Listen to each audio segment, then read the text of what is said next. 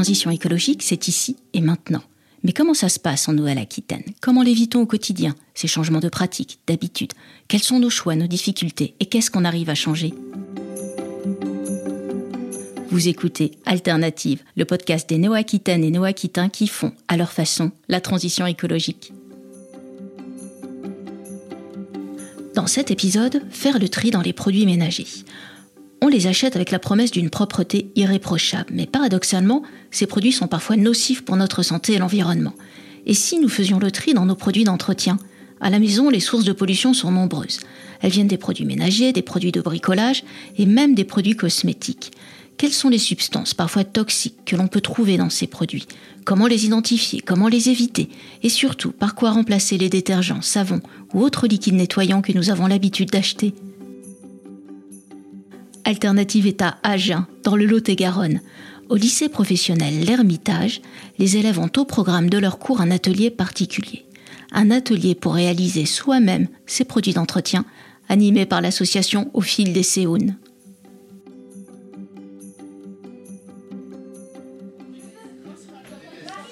Bonjour Thaïs. Bonjour. Tu as participé à l'atelier? Oui. Alors qu'est-ce que vous avez réalisé? On a réalisé un savon pour le ménage qui peut nettoyer la table, le sol, multisurface. Et la particularité de ce savon? Ben, Il est euh, bio, il n'y a pas de produits euh, nocifs. Il est complètement naturel avec des produits naturels. Et du coup, tu es prête à franchir le pas à la maison? Oui, faut que maman achète des produits. Bonjour Karine Bassaïza, vous êtes enseignante au lycée professionnel de l'Ermitage à Agen. Alors merci de nous recevoir dans votre classe. Avec plaisir. Pendant que se réalise cet atelier de fabrication de produits ménagers et de cosmétiques, c'est une classe de la filière des services aux personnes, un des parcours proposés au lycée. Nos élèves, effectivement, euh, sont sur une filière euh, qui prépare euh, au métier d'aide à domicile. ils peuvent aussi prétendre à des concours d'aide-soignants à la suite de leur CAP. Et c'est une formation qui se déroule sur deux ans. Alors pourquoi avoir organisé cet atelier de fabrication maison de cosmétiques, mais également de produits ménagers? C'est au programme. Ça fait partie du référentiel euh, de formation, où effectivement on doit sensibiliser nos élèves euh, à des méthodes alternatives aux produits chimiques, aux matériaux que l'on trouve en fait euh, au quotidien dans nos maisons. Alors, ça change un petit peu de ce qu'on peut faire en classe. Donc, c'est bien aussi de faire intervenir des associations qui interviennent sur le département et qui ont justement cette, ce professionnalisme. Alors le lycée, de façon générale, a également changé ses pratiques pour moins de pollution. Alors c'est tout frais, hein. c'est de cette année, c'est encore en discussion, on est encore euh, euh, sur des, beaucoup de réflexions. Mais en tout cas, euh, nous, par exemple, auprès de nos élèves sur les ateliers de service aux soins en fait aux personnes, on réfléchit à arrêter d'utiliser des, des, cotons, par exemple. Donc l'idée l'année prochaine, c'est en fait accompagner nos élèves dans la fabrication avec des machines à coudre, du, du tissu recyclé de lingettes qu'on va après laver tout simplement. Ensuite, on a arrêté aussi, là déjà cette année, euh, euh, d'acheter des, euh, des produits d'entretien dans des flacons individuels. On achète tout en bidon et effectivement, ça demande un peu plus de temps, mais on, remplit au fur et à mesure nos, nos récipients. Et tout ça, ce sont des bonnes pratiques que les élèves pourront ou appliquer chez eux ou dans leur futur métier. Oui, bien sûr. le seul regret que j'ai, alors effectivement, nous, on les sensibilise à tout ça. Par contre, il n'y a pas encore des choses qu'ils peuvent euh, appliquer euh, sur leur lieu de stage encore. C'est encore très... Euh, on utilise encore beaucoup de produits chimiques. Bon, Covid y est aussi pour quelque chose. Mais c'est vrai que c'est déjà des choses qu'ils peuvent peut-être déjà mettre en place à la maison. et ça sera déjà un premier pas.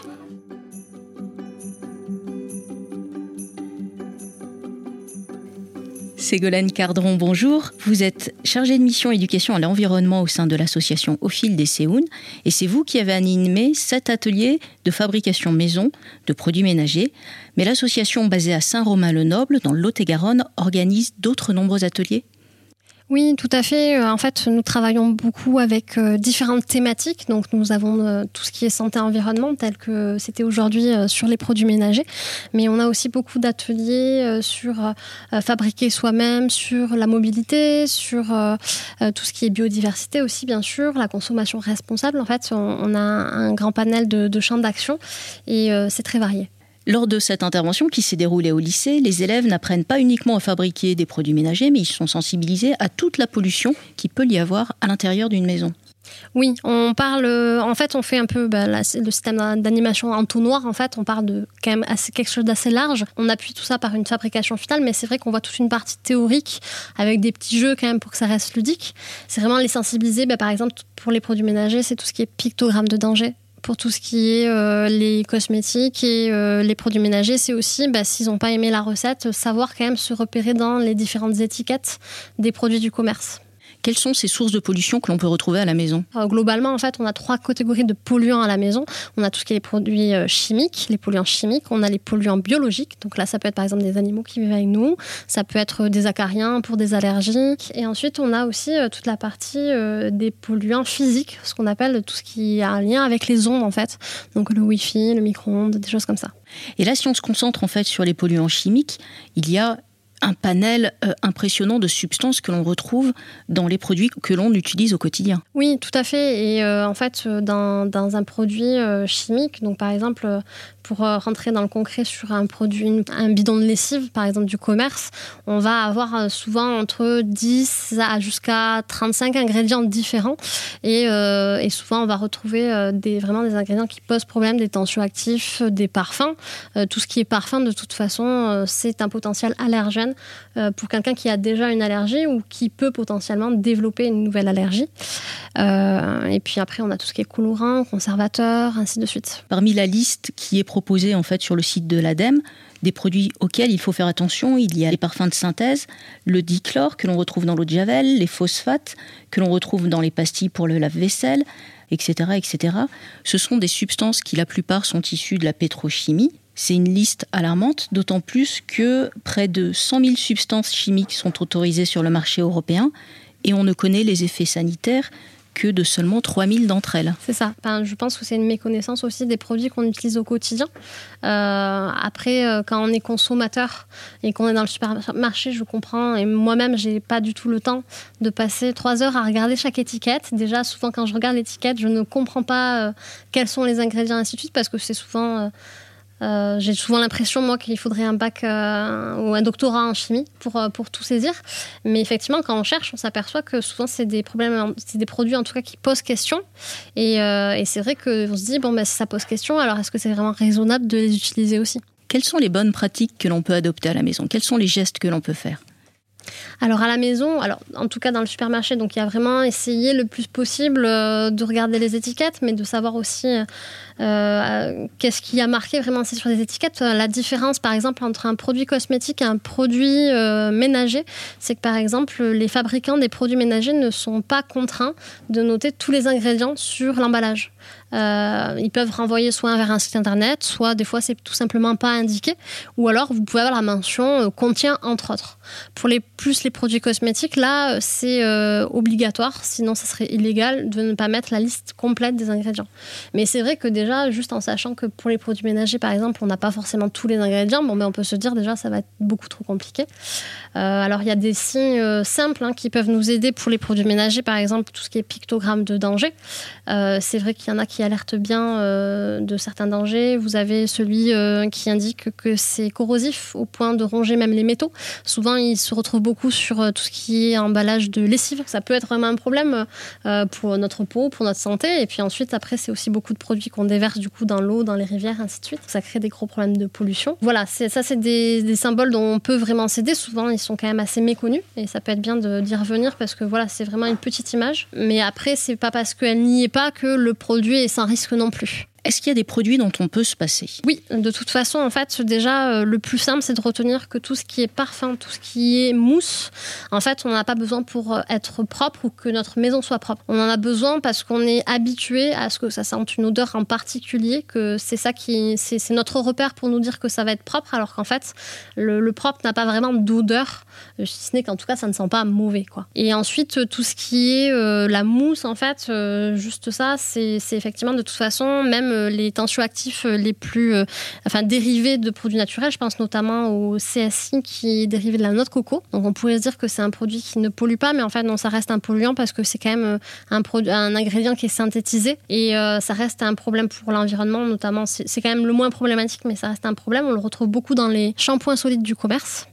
Donc là, il y a, je sais qu'il y y a une, grande, une grande émulation pour les shampoings solides plutôt que les shampoings liquides, ainsi de suite. Donc je ne critique pas non plus trop les shampoings solides, mais c'est vrai que les shampoings solides, on garde quand même ce problème de tension actif et la mousse, on n'en a pas besoin pour que ça soit propre. Il y a de la confusion dans l'offre des produits qui sont proposés, puisque là, vous venez de mentionner les shampoings secs qui sont proposés justement comme alternative déjà moins polluante parce que sans emballage au shampoing classique.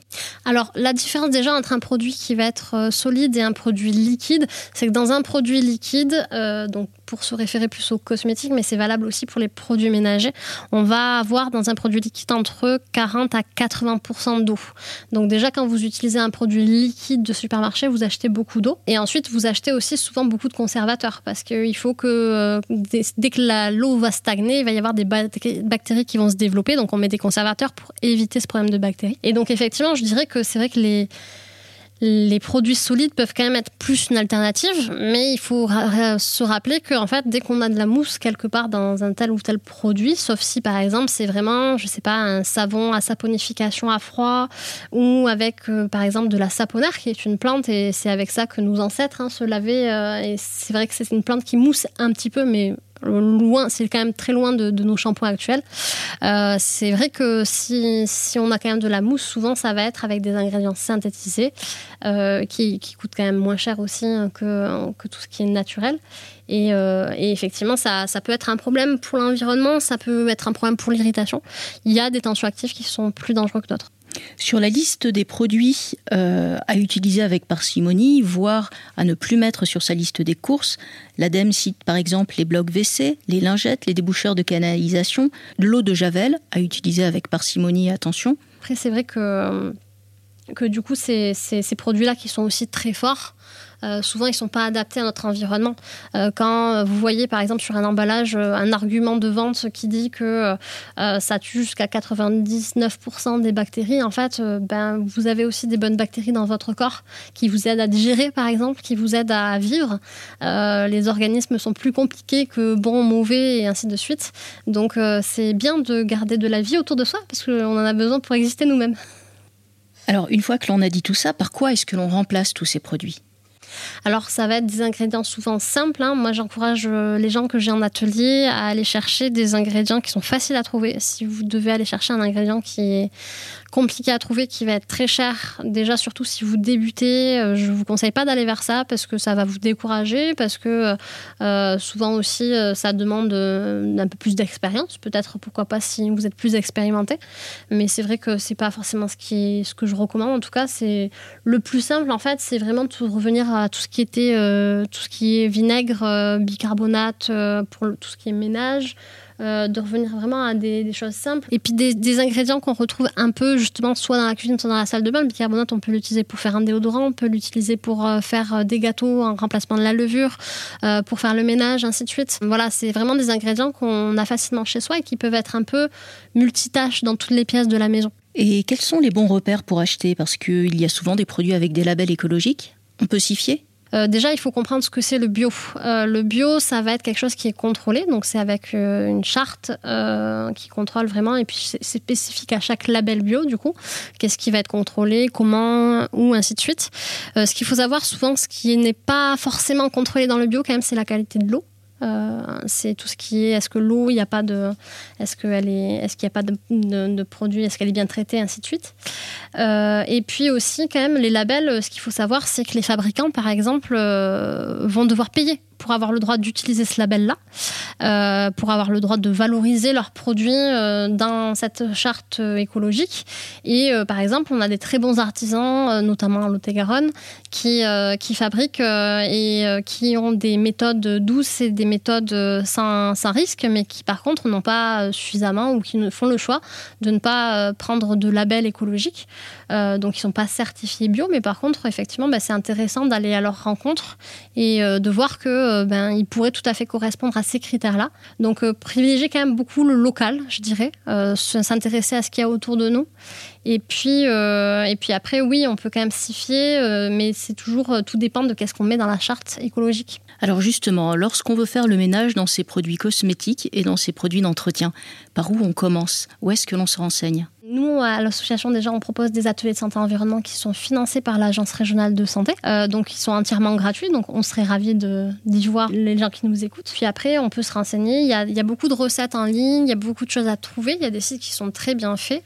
Par contre, par exemple, dans des recettes, souvent de ménage, on va vous dire de mélanger du vinaigre et, euh, et du bicarbonate ensemble. Et en fait, la réaction chimique se fait immédiatement. Mais par exemple, si vous la conservez dans une bouteille et que vous utilisez le produit dans 15 jours, la réaction chimique, je dis pas que le produit ne fonctionnera pas, mais sera quand même beaucoup moins intéressant à l'utilisation. Il vaut mieux préserver euh, cette réaction-là euh, euh, sur le moment.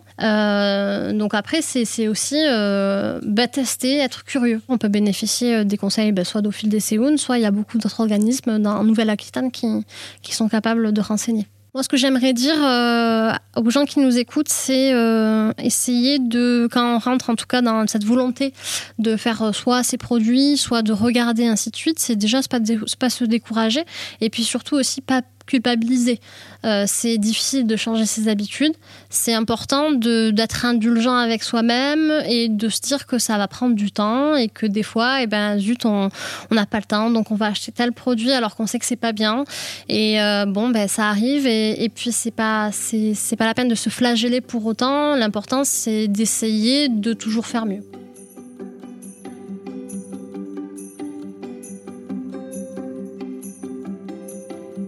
C'était Alternative, un podcast de la région Nouvelle-Aquitaine. N'hésitez pas à le commenter et à le partager sur les réseaux sociaux.